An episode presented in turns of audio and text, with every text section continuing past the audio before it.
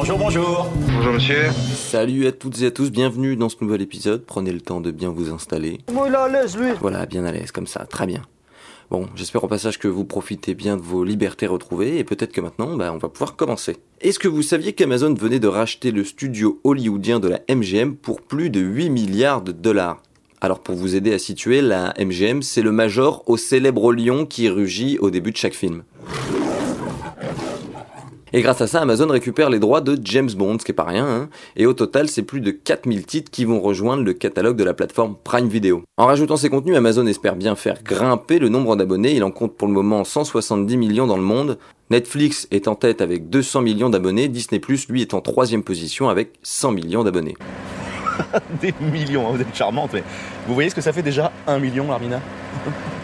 Bon allez, l'autre fait marquant de la semaine, c'est l'avion détourné par la Biélorussie. En effet, le 23 mai, un avion allant d'Athènes à Vilnius a été détourné lorsqu'il survolait la Biélorussie et a été contraint d'atterrir à Minsk. Le but de cette manœuvre, c'était d'arrêter l'activiste biélorusse Roman Protasevich. Il est journaliste et farouche opposant à Alexandre Loukachenko, chef du pays depuis 26 ans.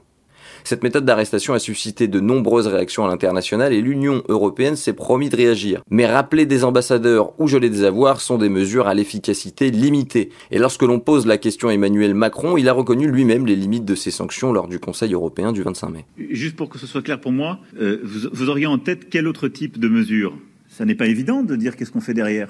Parce que dans ces cas-là, on déclenche un conflit armé Roman Protasevich lui encourt une lourde peine de prison. Il est accusé par les autorités biélorusses d'avoir organisé des troubles massifs en août 2020 lors de la sixième réélection de Loukachenko, où il avait obtenu 80% de voix favorables. Encore.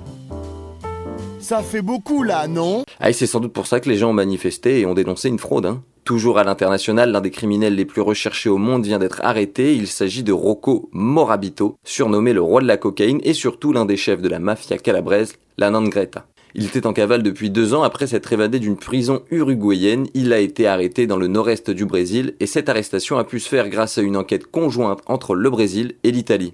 Elle alla fuir son pays pour finalement se faire rattraper. Hein. Ah ben bien sûr, Bon ben voilà, l'épisode touche à sa fin, il est temps pour moi de vous laisser vaquer à vos occupations. À très vite pour plus d'infos et moi ben... Faut que je te laisse, ils vont me dégriser. Je t'aime.